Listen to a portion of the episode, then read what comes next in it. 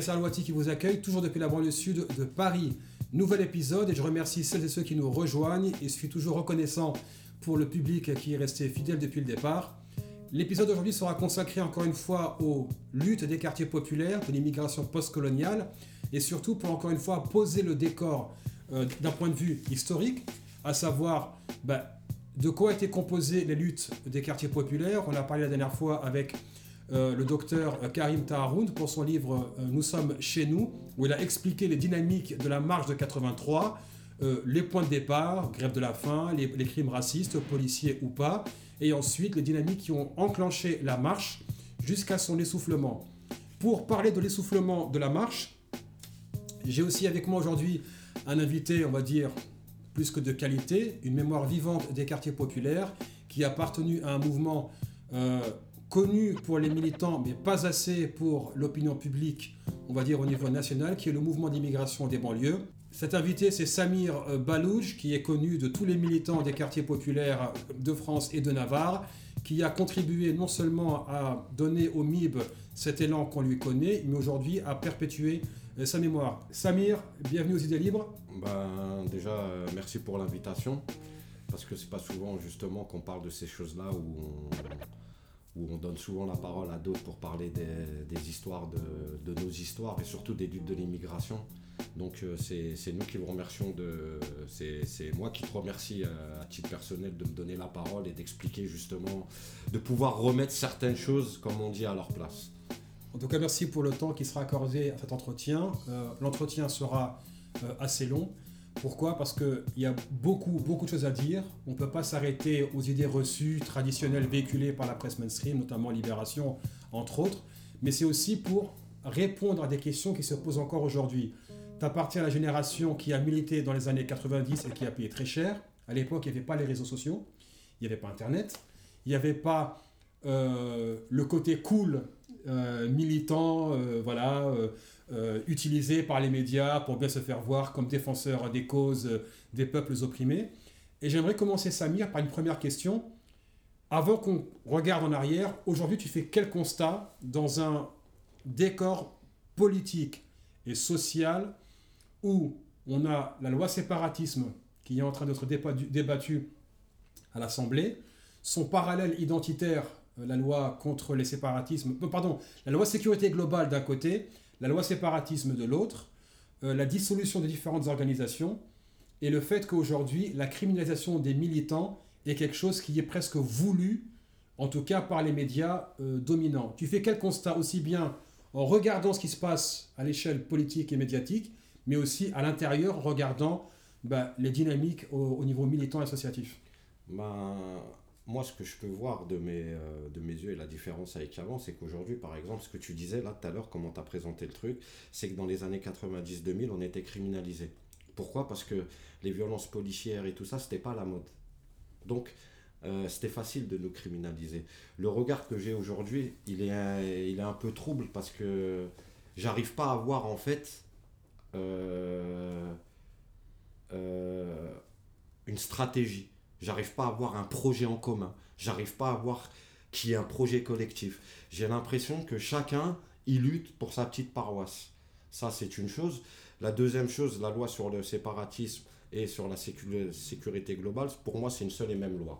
C'est une seule et même loi qui va être, euh, euh, qui va être euh, faite pour nous, contre nous comme, euh, comme euh, on pourra prendre l'exemple de la rénovation urbaine qui a eu, euh, qui a eu lieu dans les années 90-2000, c'est à peu près la même chose. C'est des lois qui vont se répercuter principalement sur les quartiers populaires et sur les gens qui disent certaines vérités qu'eux ne veulent pas entendre.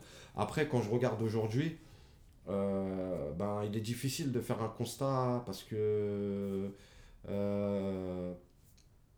que les gens pour, être, voilà, pour être clair, euh, il est où le rapport de force politique? Il n'existe pas, à part sur des coups à part sur des coups comme euh, une manif le samedi après-midi qui va rassembler 40, 50 000 personnes, il n'y a pas de problème, on rassemble. Mais qu'est-ce qui se passe par la suite? Comment par transformer exemple, les Par exemple, avec le MIB, et pourtant on n'a pas réuni 40 ou 50 000 personnes derrière une banderole, il y avait un suivi. Il y avait une cap, euh, comment on dit, capitaliser ce qu'on était en train de faire, euh, expliquer aux gens que la manifestation n'était pas une fin en soi, que c'était un outil, que c'était un outil, qu'il fallait plus que ça encore, euh, intégrer nos quartiers, former les gens dans nos quartiers. par exemple, le MIB, ils ne voulaient pas qu'on soit du MIB. C'est pas qu'ils ne voulaient pas qu'on soit du MIB, ils voulaient qu'on soit du MIB. Mais leur principale préoccupation, et c'est ce qui nous a, c'est ce qui nous a fait qu'on est devenu des militants du MIB à part entière, c'est on vous forme pour, pour retourner chez vous, militer chez vous, euh, organiser un rapport de force chez vous, aider les gens avec lesquels vous avez grandi, vous organiser ensemble, que ce soit face aux violences policières, que ce soit face euh, à la montée de l'islamophobie. À l'époque, on n'utilisait pas encore le mot islamophobie, on disait islam criminalisé. C'était. À l'époque, euh, c'était plus euh, intégrisme, c'était plus voilà, comme ça. Voilà, il n'y avait pas ce mot-là, islamophobie. C'était l'islam criminalisé, euh, l'éducation au rabais. D'ailleurs, il y a une affiche du MIB qui parle bien chômage programmé, islam criminalisé, éducation au rabais, violence policière, double peine. double peine, c'est une peine de prison. On va, plus on va y venir à ça. Hein. Voilà. Et aujourd'hui, aujourd'hui, tu vois pas ça. Tu vois des manifs avec beaucoup de monde. Mais la plupart du temps, et c'est, je pense que tu vas être d'accord avec moi, on voit pas de, on voit pas euh, un discours qui, qui, qui prend le dessus sur un contre-discours assez puissant. Voilà, euh, c'est-à-dire presque, des fois j'ai l'impression que les gens, oui, on voudrait parler avec le gouvernement. Ah bon? Pourquoi parler avec le gouvernement? Ouais, on voudrait installer un dialogue avec la police. Ah bon? On voudrait installer un dialogue avec le gouvernement, avec le ministre de l'Intérieur, avec ceci, avec cela.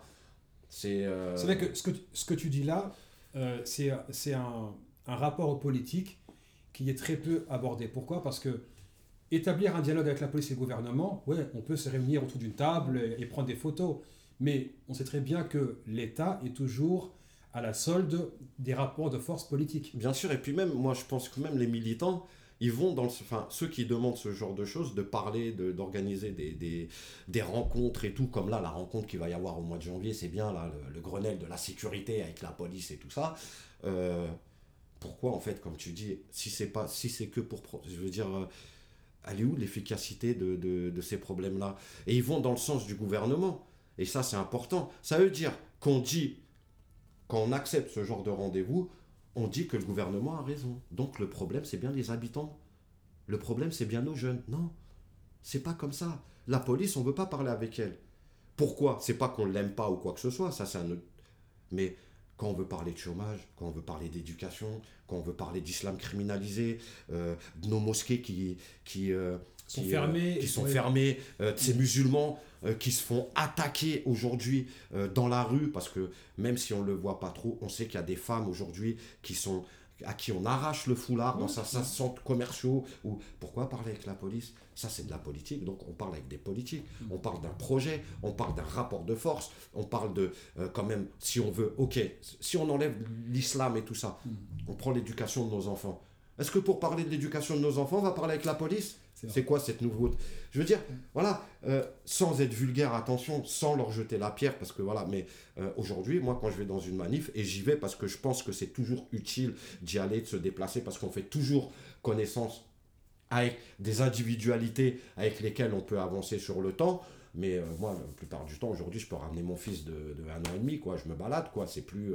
à l'époque du MIB, une manif, c'était un rapport de force, c'était un discours, c'était c'était des revendications, c'était, euh, euh, euh, on fait une manif pour vous dire qu'on existe, pour vous dire qu'on va continuer à exister, pour vous dire qu'on est en train de construire une parole politique. Ça, c'était fort. On construit, c'est-à-dire euh, une parole politique. De quoi on parle? On parle de parole politique. On parle de faire de la politique. On parle de défendre les nôtres. On parle de défendre des, des, des, causes qui nous semblent justes. Euh, voilà, l'injustice. Hmm. Aujourd'hui, on a l'impression, euh, chacun il milite pour sa paroisse. Par exemple, dans une manif, tu vois, des fois, tu as 15 prises de parole. 15 prises de parole. À t'écouter, en fait, c'est toujours la, le, comment dire ça, la dichotomie entre projet individuel projet d'une organisation et un projet collectif. Quand on regarde la naissance du MIB dans les années 90, quand on regarde que l'émergence de ce mouvement-là s'est faite alors que les marcheurs, eux, étaient arrivés à un, plafond de verre, Après, bien sûr, il ne faut pas idéaliser. Euh, Karim Taharoun, dans l'épisode précédent euh, du podcast euh, Nous sommes chez nous, il parle bien des divisions qui existaient déjà. Et Mhm. la thèse qu'avance Dr Taharoun, c'est le mouvement était, a été récupéré, entre guillemets, parce que quelque part, il était récupérable. Non pas Ouais. par, par volonté, mais parce qu'il y avait déjà des personnes qui ont été détruites en cours d'organisation de la marche et au lendemain de la marche, on ne va pas les nommer. Et deuxièmement, parce qu'il y a eu des personnes qui, comme tu le dis, se sont inscrits sur ben, comment je vais profiter de la marche pour faire avancer ma petite carrière, mes ambitions personnelles. Euh, maintenant qu'on pose ce décor-là, Samir, est-ce que tu peux nous dire à quel moment émerge le, le MIB et pourquoi Et bien sûr, si tu peux vous nommer, bien, Bien sûr, sûr. les, les, euh, Bien les- les sûr. fondateurs Bah, historiques. en fait, je vais, je vais faire un, je vais essayer de pas être long, mais la création du MIB, elle n'est pas venue comme ça. Elle est venue après une réflexion. Après euh, euh, 83, euh, ceux qui ont créé le MIB, Tarek Kaoutari, Nordin Iznasni, Farid Talba, Fatia Damish, elle n'était pas encore avec eux à l'époque, dans les années 80 et tout, avait d'autres personnes. Ils s'aperçoivent très très vite que la marche de 83, elle a été récupérée, qu'il n'y a plus rien à gagner de cette marche-là. Mais juste pour revenir sur un truc, on va pas citer des noms, mais il faudrait rendre hommage, et il a raison, euh, et tu as raison, on va pas citer des noms parce que il y en a qui sont morts aujourd'hui, qui ont fait cette marche, qui ont été mis de côté Les grands par des marcheurs eux-mêmes. Euh, voilà, quand, quand on me dit, moi, le prêtre de l'Orme, il est une des figures de la marche. Moi, quand j'écoute Tarek Kaoutari, Farid Talba, les gens de Lyon, des gens de Marseille, ça me fait bien rire aujourd'hui. On sait quel rôle il a joué dans la récupération politique à l'arrivée à Paris. C'est juste une petite aparté qui est importante. Il y a des gens qui sont morts. Ceux qui ont fait la marche, ils sont arrivés à Paris épuisés, malades pour certains, euh, dans une précarité extrême. On peut même pas dire extrême, c'était voilà. Comme tu as dit, on va pas citer les noms par respect pour leur famille, Ouais. mais c'est bien qu'il en ait parlé, que toi tu puisses en parler, parce que souvent ces gens-là, on les a oubliés. Jusqu'à aujourd'hui, on les a oubliés. Il y en a qui sont décédés il n'y a pas très longtemps d'ailleurs, à qui on a rendu hommage. Comment Voilà. Donc, pour revenir à la création du MIB, c'est pas venu comme ça. Il y a eu Convergence 84. Convergence 84 avec, euh, il y a même Farida Belgoul qui a participé. Je tiens à préciser que on parle des années 80, donc Farida Belgoul c'était une grande militante. Voilà, c'était une militante qui a participé et qui a compris très très vite que la marche de 83 avait été récupérée, donc fallait tout de suite recréer quelque chose, essayer de faire quelque chose de différent de ce qui s'était passé à l'arrivée de Paris.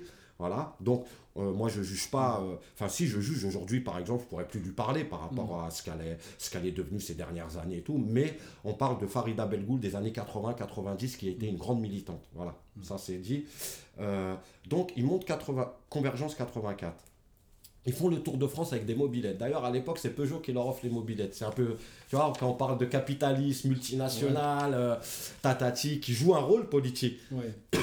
pardon, qui leur, qui leur met à disposition des mobilettes quand même, tu vois. tu sais, Ouais. c'est, voilà. c'est marrant. Ouais. C'est, Tarek, quand il me le raconte, par exemple, c'est super Non, marrant, moi, tu quand vois. je l'ai appris la première fois, Voilà. j'étais mort de rire. Ouais, voilà, c'est marrant, tu Ça me fait penser à Che Guevara qui fait son tour de- d'Amérique latine. Exact, voilà. Mais tu vois, quel symbole. Ouais. C'est bien, ouais, comme tu dis, le symbole ouais. Du, du, du genre du, du capitalisme, Ouais. Mais il faut savoir que une petite anecdote, la 103, et je pense que tu as connu ça, moi et toi, on, en- a fait On a connu la 103. Voilà, la 103 SP, c'était un 103 truc de SP, quartier. MVL. Voilà, qui a remplacé le Solex, tu sais. euh, Oui, oui, c'est vrai. l'a remplacé Ouais, le. Solex. Donc, après, ils fonctionnent ensemble jusqu'en 88. C'est-à-dire jusqu'en 88, ils essayent d'installer euh, un rapport de force, un discours politique, de construire quelque chose, une parole politique issue de ces quartiers, issue de l'immigration et issue de ces quartiers-là, pour remonter tous les problèmes qu'il pouvait y avoir dans les années 80. On peut parler, euh, on peut, c'est à peu près les mêmes problèmes qu'aujourd'hui. Violence urbaine, violence policière, euh, chômage, euh, précarité, logement digne, euh, voilà. Mm. Donc en 88, il crée Résistance des banlieues, C'est ça, ouais. voilà, qui dure deux ans en fait.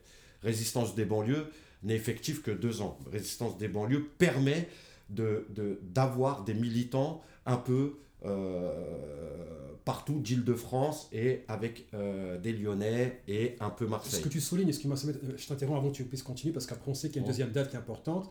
On voit que dès le départ, il y a une logique de réseau. Ah, il y a une logique de réseau et d'autonomie. C'est important, ouais, euh, pardon, très important ce que tu viens de dire. Il y a une logique de réseau et d'autonomie. Ça, ouais, c'est. euh, voilà. Parce que euh, ça, c'est important de le dire. Donc, arrivé en 90, ils créent le comité contre la double peine. Pourquoi? Parce qu'ils s'aperçoivent très très vite que des milliers de personnes se font expulser de France après une condamnation, mais une condamnation qu'ils ont effectuée. C'est-à-dire que ils appellent ça la double peine. C'est-à-dire un mec qui fait un braquage. À l'époque, voilà, à l'époque, dans le 94 par exemple, euh, il y avait des braqueurs issus de l'immigration, des quartiers, voilà, qui braquaient des banques. Voilà, qui se faisaient attraper, qui prennent 10 ans, 15 ans. Normal, tranquille. C'est pas ça qu'on discute. Pourquoi, pourquoi on les expulse? Dans un pays, des fois, euh, par exemple, on va prendre l'exemple, euh, je vais pas donner son nom, moi je prends l'exemple d'un Algérien qu'on a défendu, il avait jamais été en Algérie de sa vie. Ouais. Mec, il fait 10 piges, on lui dit non, tu vas prendre l'avion, tu vas aller à Alger. Il a atterri à Alger, il est devenu fou. Il est devenu fou. C'est-à-dire qu'il a perdu la raison. Il y en a qui ont réussi à revenir. Et il y en a qu'on a réussi à défendre. Beaucoup qu'on a réussi à défendre. après, on s'oppose la logique, mais euh, cette double peine-là est toujours appliquée aux personnes issues d'immigration postcoloniale. Elle n'est pas appliquée à des Européens qui peuvent venir d'Europe de l'Est. Non, ou- C'est toujours appliqué à des Noirs et des Arabes. Exactement, c'est l'Afrique. D'ailleurs, quand on regarde euh, d'ailleurs Darmanin, euh, euh, je prends peut-être le mauvais exemple, mais pour moi, il mérite une punition, mais pas 4 mois ferme. On voit le, le- le livreur là, qui a refusé de servir une famille juive, israélite, il est en prison et il va être expulsé. Donc, qu'est-ce qu'on fait en fait? Qu'il soit en prison pour avoir refusé de livrer, euh, c'est un acte raciste. Il n'y a pas de problème, je le ouais. Il doit être puni. Je le dis, il n'y a pas de problème. Il doit être puni. Mais pourquoi l'expulser en fait? C'est-à-dire, quel- quel- c'est-à-dire, à travers cette histoire, et on répète bien qu'il doit être puni, hein, qu'il n'y ait pas de polémique, mais à travers cette histoire, qu'est-ce qu'on est en train de dire? On est en train de dire à tous les enfants issus de l'immigration qui ne sont pas français, regardez, ça c'est un exemple. Oui. C'est même pas pour, regarde, même pour aller plus loin. Darmanin s'en fout de la famille qui s'est pas fait livrer. Il s'en fout complètement. Il se sert d'elle. Il se sert de cette famille-là qui a vécu un truc terrible. Moi, de, moi demain, si on me sert pas parce qu'on me dit, ouais, euh, je livre pas les Arabes ou les Noirs, j'aimerais bien qu'on me défende. Donc, qu'il soit puni, c'est. Moi, je veux qu'il soit puni. Il n'y a pas de problème. On est pour la. Mais pourquoi l'expulser, en fait? Donc, c'est un message qu'on donne à des milliers de personnes à travers cette histoire. Tu vois Il faut que les gens comprennent que cette famille-là, on se sert d'elle pour donner un avertissement à des milliers de personnes. Donc on continue sur, on a, on a 88, Bon. donc on a résistance des banlieues. On a ensuite une date qui est assez importante. Date, c'est 1990. Voilà, la création de la comité contre la double peine. Là, c'est avec euh, Tarek Kautari, Nordjin, Momo Ossine. Momo Ossine, par exemple, il a une particularité. C'était, euh, il avait fait 5 ans de prison pour un braquage. Et il a appris un militant en prison. Ça, c'est beau, par exemple. Le mec, il a fait un braquage, il, fait, il a été condamné à 5 ans. Il a milité en prison contre les QHS. Quand il est sorti de prison, Les QHS qui sont? qui sont des quartiers de haute sécurité où on peut y faire tout et n'importe quoi. Ouais. Où souvent c'est des immigrés et à l'époque aussi l'extrême gauche, on va dire entre guillemets, qui euh, la fin des années 70-80. voilà, voilà, voilà. Et si tu veux, ce qui est beau, c'est qu'il sort. Il connaît un peu Tarek et tout parce qu'il en a entendu parler. Les Mureaux, c'était euh, voilà. Et il rentre et ça devient un des avec euh, Tarek, Nordine, Fatia, ça devient euh, quelqu'un qui va défendre la cause, même en sortant de prison, tu vois. Et il va devenir un grand militant. Donc voilà, pendant cinq ans, il y a le comité contre la double peine, mais comité contre la double peine qui est, qui est, ils font pas que ça. Ils investissent aussi des quartiers. Ils créent des réseaux. Par exemple, on reviendra là-dessus euh, tout à l'heure euh, par rapport à la mort de Thomas Claudio. Mais si les militants du MIB de Paris se retrouvent à Lyon, c'est parce que déjà, il y a un réseau qui existe en amont. Tu vois? C'est ça. Il y a déjà un réseau qui existe en amont. C'est-à-dire qu'ils participent à la création d'un réseau issu de ces quartiers-là pour construire une parole politique. Et encore une fois, on n'est pas sur une démarche de paroisse, on va créer une organisation qui centralise. Non. C'est toujours décentralisé, et comme tu disais au, départ, c'est on est ensemble, mais chacun est actif là où il se trouve. Exactement, c'est le partage de pouvoir.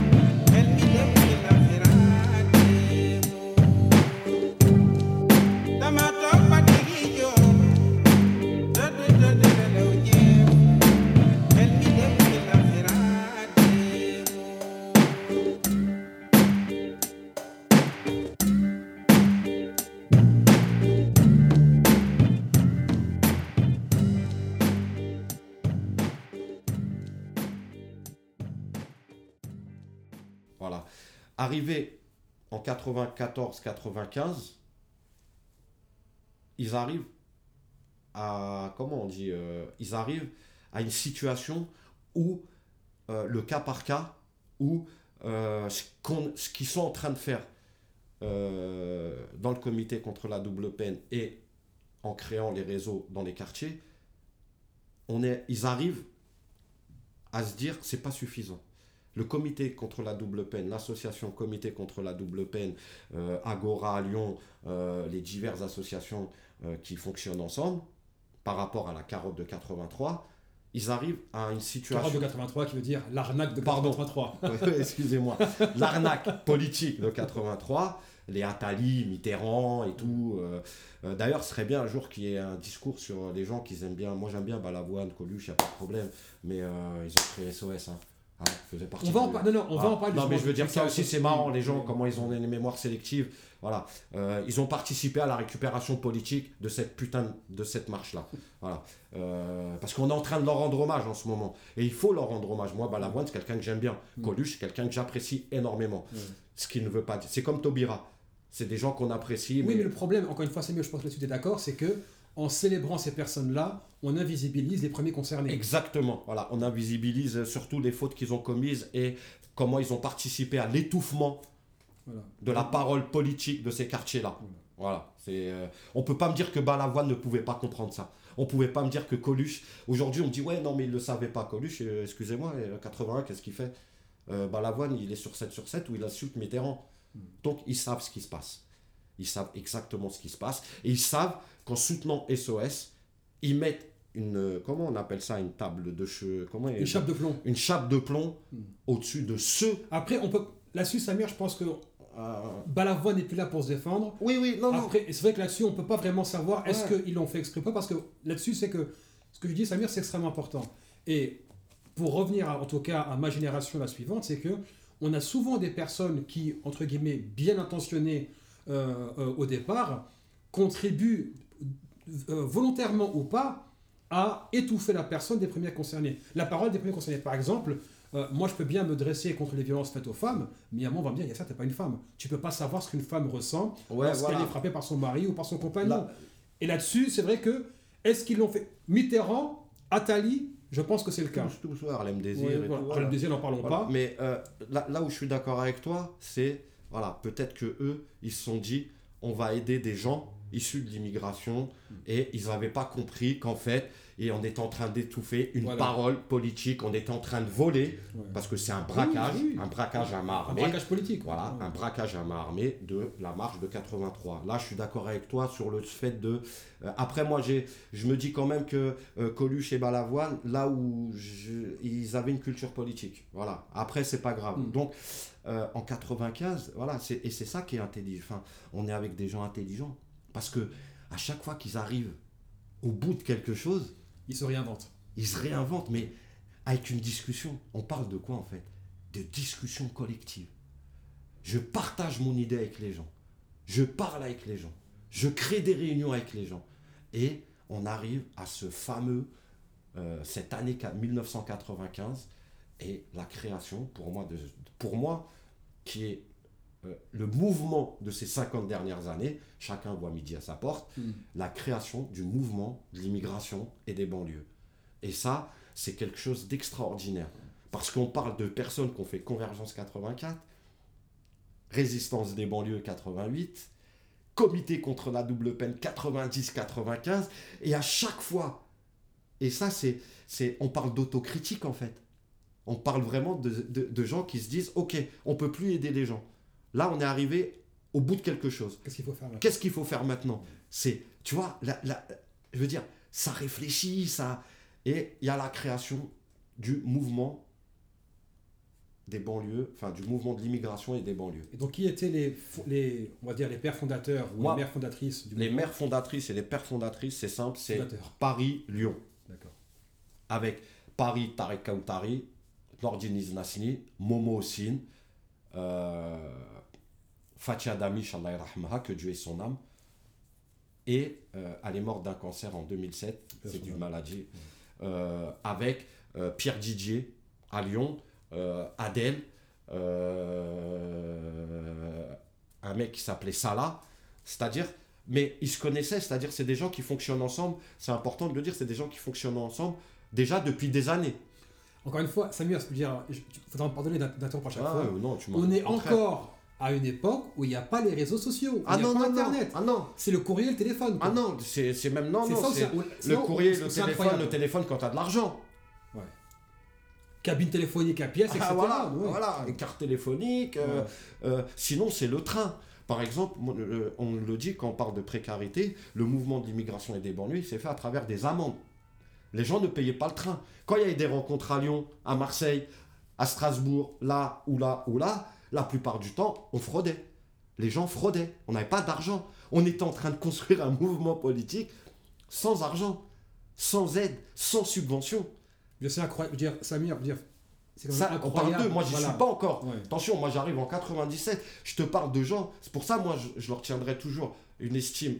Euh, ils ont construit un mouvement au détriment de leur santé, au détriment de leur famille, privée, leur- au détriment de leur... euh, euh, voilà. épanouissement personnel. Voilà. ouais.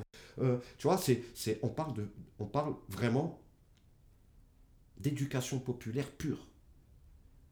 Ils, le, ils font les choses avec le cœur. Ils font les choses avec euh, détermination. Et ça, c'est important. C'est merci de m'avoir coupé là-dessus parce que souvent j'oublie d'en parler par décence ou par, euh, je sais pas si j'oublie volontairement ou, mais tu, merci de m'avoir coupé là-dessus. C'est des gens euh, qui, que- à qui on doit énormément et qu'ils ont fait ça au détriment de, de beaucoup de choses. C'est vrai que, encore une fois, on ne peut pas minimiser le sacrifice personnel de ces personnes-là. Non, Et malheureusement, aujourd'hui, avec le culte de la personnalité, le, ce qu'en anglais on appelle euh, l'activisme des célébrités, etc., on est tous, on- chacun développe sa marque propre sur les réseaux sociaux pour être élever son marketing. Mais Ouais. là, encore une fois, on ne va pas idéaliser. Il y avait des conflits, il y avait des rivalités, Non, mais- il y avait des dynamiques, mais on était vraiment dans une approche où, par exemple, voilà, quand, vous, enfin, quand il lance en, en 88 ou 90, euh, pardon, en 90 le comité, contre, la double peine, bah, ils auraient pu s'arrêter là et se dire bon, on a lancé un comité, on va commencer à, à nous installer, engranger les subventions et les dons, et ça devient une chapelle, une paroisse à défendre. Or non, ils se disent non, c'est pas suffisant, on va, on va encore grimper d'une marche et se dire là maintenant, il faut aller encore plus loin dans la démarche. Voilà, Et ça, se, et ça se fait, comme tu dis, bah, avec des sacrifices. Et c'est vrai qu'aujourd'hui, encore une fois, j'ai j'ai pas envie de dire c'était mieux avant, Mais il faut quand même vous dire, appeler un chat un chat et se dire, il y avait une démarche collective qui a su se réinventer tous les 2-3 ans et faire un bilan systématique et autocritique. Ce qui n'est pas vraiment le cas aujourd'hui et Non. on va y venir. On va y venir. Mais Ouais. euh, justement, c'est bien parce qu'on va pouvoir faire un parallèle. Parce que tu as dit quelque chose d'important, c'est les réseaux sociaux. Tu as dit quelque chose d'important, c'est euh, l'individualisme. C'est arrivé après 2005. Les émeutes de Clichy, ils ont joué un rôle là-dessus. Et on va parler de l'argent Voilà, qui a inondé voilà, les, quartiers populaires, voilà, la Fondation Soros, etc. Là, voilà. Là, par exemple, voilà, on parle de gens, donc 95, tac. Et ce qui est extraordinaire, c'est. euh, c'est euh, bon, je vais pas répéter ce que tu as dit, mais voilà, c'est cette manière de, de, de, de rebondir, en fait, de se dire Ouais, j'ai fait le comité contre la double peine, c'est un certain succès. Je défends des centaines, excuse-moi, des milliers de personnes, Ouais, qui étaient concernés par ces. ouais. mais je mets, je suis capable de détruire un truc pour reconstruire derrière quelque chose qui va nous faire avancer encore un peu plus. Faut, c'est, voilà, sans répéter ce que tu as dit, c'est, moi j'en ai des frissons. Quand, quand j'en parle, j'en ai des frissons. Je me dis, voilà, comment se fait-il que des gens comme ça n'existent pas Si- S'il y avait des gens comme ça qui existeraient aujourd'hui, on n'en serait peut-être pas là, justement. Mais on va en parler. Euh, Euh, on fait une courte pause et on revient dans un instant. On reprend l'entretien avec euh, Samir Balouj concernant l'émergence du MIB, sa philosophie politique et pourquoi est-ce que euh, des leçons peuvent toujours être tirées. On sait qu'on a vu euh, euh, des mouvements qui arrivaient à un certain palier et qui se réinventaient, donc euh, 83, 84, 88, 90. On a eu ensuite l'émergence du MIB, la naissance du MIB en 95. Euh, là, on s'est arrêté, c'est qu'on parlait vraiment du sacrifice individuel de des personnes. Et en tout cas, pour ma génération qui est venue juste après, c'est vrai qu'on ne peut pas. Il y, a une, responsabilité collective, en tout, cas, en, tout, cas me concernant, sur comment est-ce que ces militants qui ont, encore une fois, sacrifié énormément à une époque où il n'y avait pas tous les outils qu'on a aujourd'hui, ont pu non seulement être abandonnés, mais en plus être oubliés. Et c'est là que, honn- honnêtement, euh, on ne peut pas parler vraiment militantisme et euh, tenter de changer le monde et, tenir des grandes envolées lyriques sur le travail de terrain quand on sait que si on a pu commencer à ce niveau aujourd'hui, c'est que d'autres ont passé le relais. Maintenant, on se pose la question qu'ont fait certaines personnes, certaines organisations, en, en prenant le relais? Est-ce qu'ils ont continué ou est-ce qu'ils ont balancé le relais et fait autre chose? Là où je veux t'emmener, Samir, dans, la conversation, c'est est-ce que, avant de continuer sur le MIB, c'est est-ce que tu n'as pas l'impression que à chaque fois que quelque chose émerge, chacun prétend réinventer la roue et repartir de zéro comme s'il n'y avait rien auparavant? C'est toujours pareil, on peut prendre l'exemple du pire, hein. on peut prendre les exemples des indigènes de la République, créés par des Blancs, créés par des Alain Grèche, euh, le monde diplomatique, euh, pour contrer justement euh, tout ce qui avait été fait par le passé. Comment on fait Comment elle a fait la gauche? Parce qu'on ne va pas parler de la droite, la droite c'est notre ennemi. Comment elle a fait la gauche pour invisibiliser justement tout ce qui s'est passé depuis les années 80 jusqu'à aujourd'hui? Elle a créé des contre... euh, comment on dit pas Des contre-mouvements mais, enfin, Des- dire, Ce que tu dis, Samir, là, veut dire quand même. Je- Ils ont, moi, moi, je te le dis, en toute connaissance de cause, c'est pas tout le monde dans le MIB qui te le dira, parce qu'on a chacun aussi, et au MIB, c'est ça qui est formidable, c'est que chacun, il a sa liberté de penser. Euh, moi, je te prends des indigènes de la République, parce que pour moi, c'est un exemple criant. Qu'est-ce qu'ils ont fait de 2005 à aujourd'hui? Qu'est-ce qu'ils ont apporté? Quelle lutte ils ont menée du début à la fin? Et pourquoi Je te pose une question, à toi, Yasser Laouchi, là, au-delà de l'émission. Grave. pardon. Comment se fait-il que tu n'as jamais entendu parler euh, Saïd Kadri? C'est bien un écrivain. Saïd Bouamama, c'est bien des sociologues, ces deux-là, qui ont été très très proches, qui ont fait partie du mouvement des indigènes de la République. Ils ont écrit sur Angela Davis, ils ont écrit sur les Black Panthers, ils ont écrit... Pas de problème, hein, Black Panther et tout, nous on les a reçus au MIB. hein. On va Mm. pas en refaire tout un... Oui. Pourquoi ils n'ont pas parlé de Tarek Kautari Comment ça se fait qu'ils n'ont jamais fait l'éloge de ceux qui ont monté le mouvement de l'immigration et des banlieues? Comment ça se fait qu'ils n'ont jamais écrit sur l'héritage de Fatia Damish? Moi, pour moi, Fatia Damish, qu'on me montre une femme, une femme, on parle d'une femme, qui a autant donné dans le militantisme de 90 à 2007. Ils ont préféré faire des bouquins sur Angela Davis. Ils ont mis en avant euh, euh, les États-Unis, euh, certaines. Mais c'est de ça qu'on parle en fait. La jalousie. Ils sont pas capables de reprendre le flambeau de quelque chose. Parce que c'est pas eux les stars. Comme ils veulent devenir des stars. Ils pensent qu'ils ont inventé quelque chose de nouveau. Comme euh, la manière de parler aujourd'hui, euh, ouais, euh, école décoloniale et tout, pas de problème. Mais le MIB, il a écrit sur la gestion coloniale des quartiers, il a écrit sur.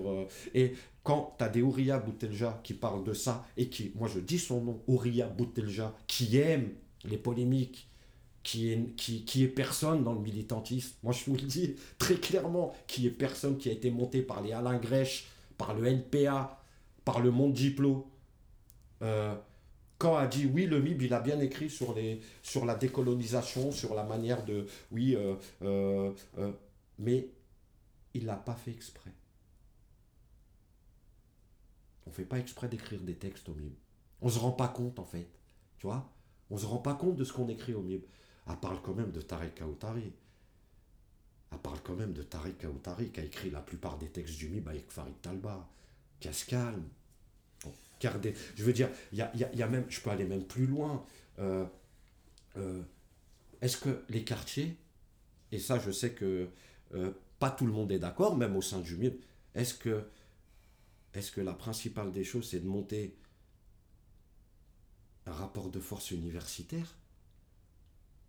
Mais avant de monter un rapport de force universitaire, il faut faire avec la base. Tu parles de la base, de nous, des gens qui souffrent quotidiennement, tous les jours, mais tu les aimes pas. Mais Mais tu aimes parler d'eux à Berkeley, aux États-Unis. Tu aimes parler d'eux, mais tu ne les aimes pas, tu ne les suis pas, tu ne les accompagnes pas. D'accord. Dans, dans ce cas-là, qu'est-ce qui pourrait. Enfin, c'est vrai que c'est Mais pas. juste pour terminer, parce que c'est important, quand on parle d'autonomie, moi je te prends l'exemple du pire, pourquoi elle existe depuis 16 ans? Pourquoi, par exemple, comité de la...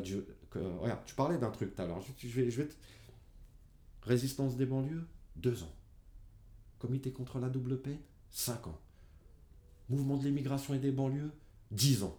FSQP, 5 ans. C'est-à-dire, on laisse un héritage. On propose la place à d'autres. On travaille pour la génération qui arrive. Quand tu regardes euh, euh, le, le parcours du pire, depuis 15 ans, il n'a été qu'universitaire. La seule chose, moi, et ça je leur, je leur reconnais, je leur reconnais, et il faut reconnaître des choses, ils ont installé un rapport de force universitaire qu'il fallait, qu'il fallait faire. Mais ce qu'ils ont oublié, ils se sont coupés de la base. C'est vrai que là, Samir, je te rejoins sur un point, c'est que contribuer au, au développement d'un discours intellectuel est une chose, mais il ne peut être que l'aboutissement d'un travail qui est fait à la base. Et je te répète que ça, c'était utile. Ce qu'ils ont fait, attention, pour moi, c'est même une avancée. Ce qu'a réussi à faire les indigènes de la République au sein, au sein des universités, imposer un certain discours, euh, organiser un rapport de force avec les universitaires, c'est et c'est une bonne chose et une très bonne chose. Attention, voilà, ça c'est, euh, faut, c'est, fallait le faire parce que ça va avec le travail que tu effectues sur le terrain, puisque c'est le travail de terrain qui remonte ça. aux universités, aux universitaires et tout ça. Donc ça, faut pas leur enlever. Ils ont fait un travail extraordinaire. Ils ont fait un travail qui, qui, qui, Qui a apporté des, avancées. qui a apporté des Par contre, ma ouais, question, pardon. ma, ma question, Samir, c'est est-ce que tu es en train de dire que ce travail qui a été fait au niveau universitaire est quelque part hors sol? Il est euh, cloisonné au niveau des universitaires et de la gauche, euh, on va dire académique, mais sans aucune liaison avec le travail qui est fait sur le terrain. C'est exactement ce que tu dis quand tu regardes aujourd'hui, par exemple, euh, depuis 15 ans, au MIB, regarde, je prends l'exemple du MIB, je prends l'exemple du, même des comités qu'on a eu, nous, à Dame-Marie et tout. Tu as toujours eu 10, voire 15 porte-parole. C'est celui qui fait, qui explique ou qui présente son travail. Quand tu regardes au pire, ça a toujours été les deux mêmes porte-parole. Youssef Boussouma, Ouria Boutelja. Youssef Boussouma, Ouria Boutelja. Qui, euh, je veux dire, euh, c'est pas ça le partage. C'est pas ça euh, faire avec les gens. C'est pas ça faire avec la base.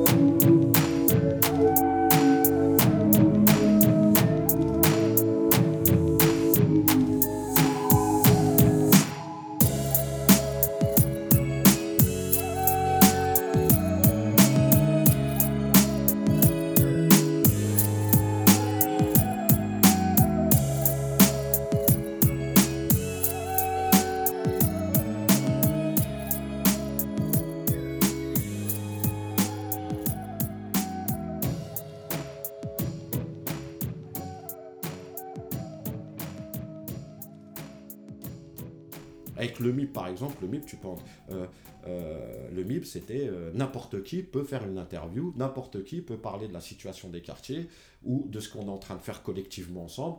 Euh, tu vois, c'est de ça qu'on Et parle. je te complète en sachant ce qu'un peu ce qui a été fait, c'est que n'importe qui qui a été proprement formé. Exactement. Oui, bien Voilà. tu dis ça. C'est-à-dire, moi, par exemple, moi, je te prends mon exemple parce que c'est moi qui est ici aujourd'hui. J'ai mis trois ans à prendre la parole publiquement.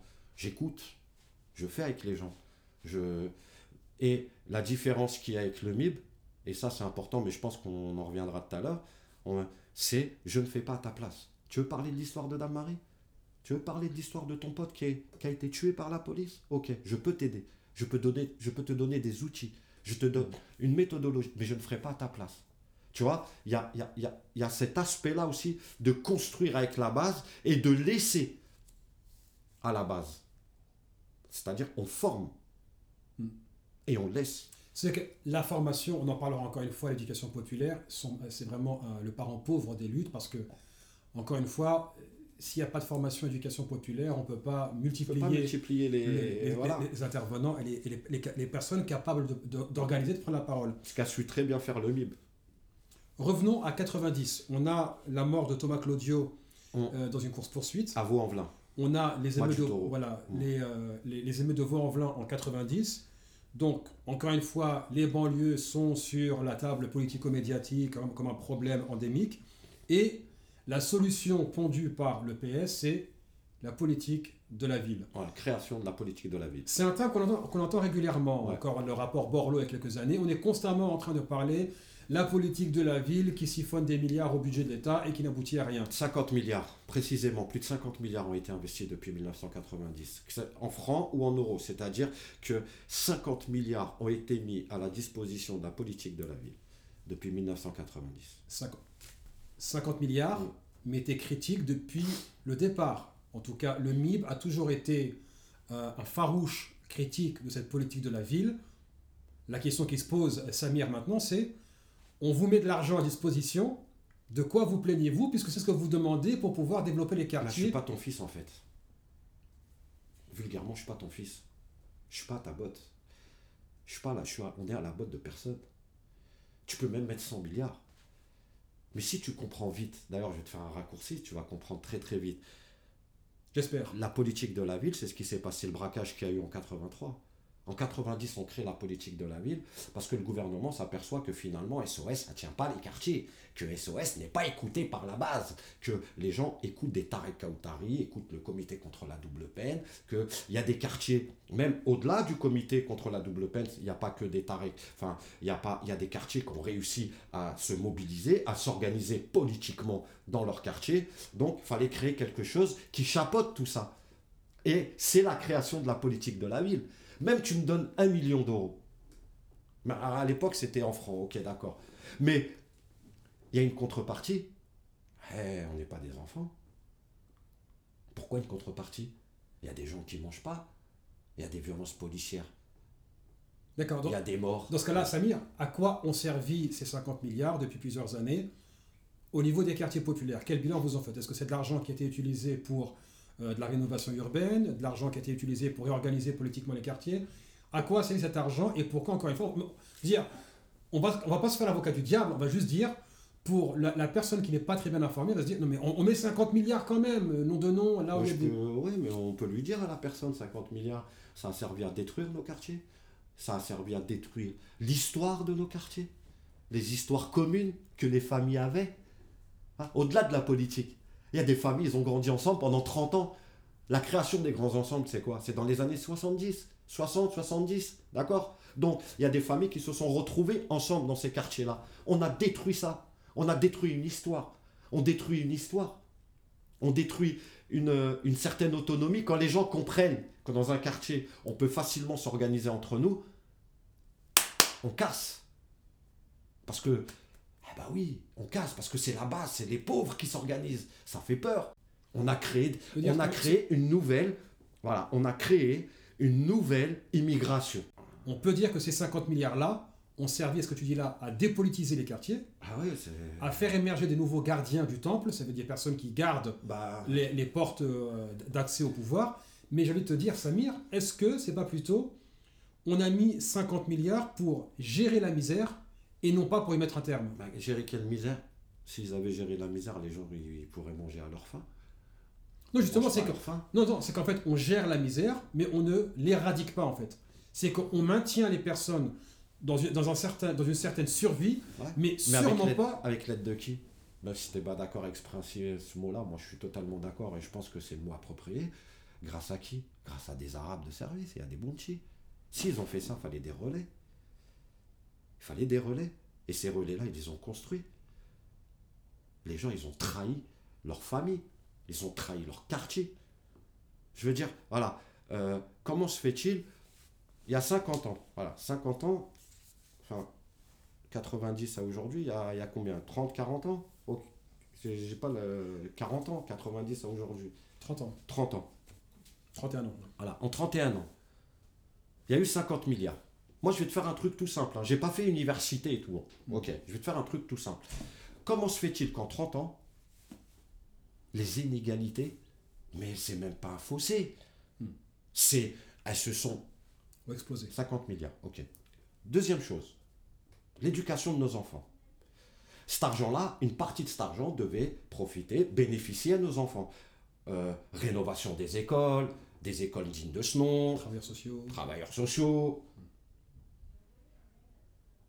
150 000 jeunes qui quittent l'école par an. Et on Plus d'éducateurs dans nos quartiers. Plus de police. Alors là, non, non, non, Plus de répression. Je t'arrête là, justement, c'est la cheville, peut-être qu'elle est là, c'est qu'on a remplacé les travailleurs sociaux par la police. C'est ce que je suis en train de te Voilà. dire. C'est ce que je suis en train de dire. C'est-à-dire, voilà, pour reprendre, 50 milliards. Donc, on a parlé des inégalités qui sont.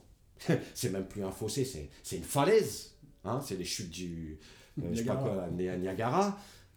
La deuxième chose, je disais, l'éducation nationale. Comment se fait-il qu'aujourd'hui, il y a autant de, mômes de 14 à 16 ans dans la rue? On parle de 50 milliards, hein, on parle pas d'un milliard. Voilà. La troisième chose, le chômage, la pauvreté. Ça devait stopper une certaine pauvreté. Ça devait donner du travail à certaines personnes dans les quartiers populaires. Genre faire venir des entreprises, les défiscaliser, leur donner des moyens.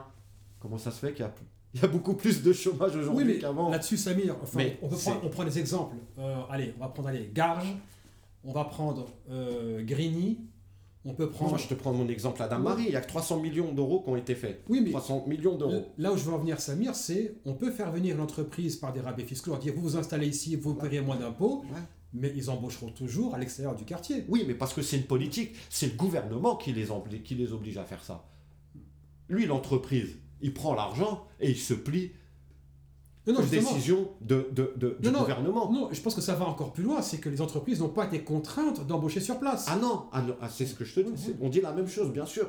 Par exemple, il devait absolument. Quand il y avait de la rénovation urbaine, on parle de quoi? Maçonnerie, on parle de peinture, on parle de gardiennage, on parle de. Il y a, il y a plein de choses. Il y a plein vert, tout ça. Voilà, espace vert.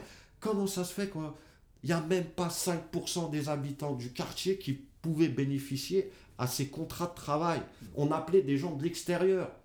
Ils appelaient des gens, ils faisaient venir leurs propres collègues. C'est-à-dire, les entreprises, après, elles ont fonctionné comme le Par réseau. gouvernement, par réseau, par amitié, par, euh, au détriment de nos familles, au détriment de nos vies. Parce que on parle de vie. On parle de vies qui ont été détruites. Je te prends un exemple que tu as connu. C'est ta génération, la- que tu as connu. Combien de jeunes ont fugué de chez leurs parents parce qu'ils ne voulaient pas bouger de là où ils ont grandi, se sont retrouvés dans la rue? Combien? Parce qu'on bougeait une famille, par exemple, de voilà, d'Evry, 91, on la mettait dans le 77, à Poto-Combo, ou chez nous, à la Marie, ou à Melun. Et le mec, jusqu'à 15 ans, il s'est fait ses copains, il a été à l'école là-bas, créé un réseau euh, sportif. Et du jour au lendemain, du jour, on parle bien de ça, hein, on parle bien du jour au lendemain. Il se retrouve dans un quartier, des fois, et ça tu connais, et demi, et demi, parce que les bagarres de bande et tout ça, la rénovation urbaine, elle a causé du mal aussi par rapport à ça. Combien de familles on a mis, par exemple, des familles des Tarterets qui se sont retrouvées à mon conseil Mon ou des familles- autre qui est un quartier rival. de Corbeil, de voilà. Corbeil, ouais. Ouais, ouais, mais merci, j'oublie souvent, ouais, c'est important. les gens Non, non, c'est important, voilà, c'est important. Donc, juste, on a fait déplacer des familles de quartier à d'autres quartiers et des, des- des quartiers qui étaient en guerre depuis des années. Oui, mais est-ce que c'est cas de prendre ça en considération, Samuel? Il veut dire à côté de nous. Bah oui, il faut le prendre en considération. Par exemple, je vais te prendre un exemple. Moi, j'ai connu une maman à Marseille. Quand je l'ai vue, j'en ai des frissons. Je ne savais pas quoi faire. J'ai jamais su quoi faire pour elle, à part la réconforter. Euh, à Marseille, ouais, parce que c'est lourd, cette histoire, elle est vraiment lourde. Son fils, il faisait partie d'un Marseille, voilà, il faisait partie d'un réseau de stupéfiants. Un petit réseau de stupéfiants. Il n'était pas, son fils, il avait 17 ans, je crois, 18 ans.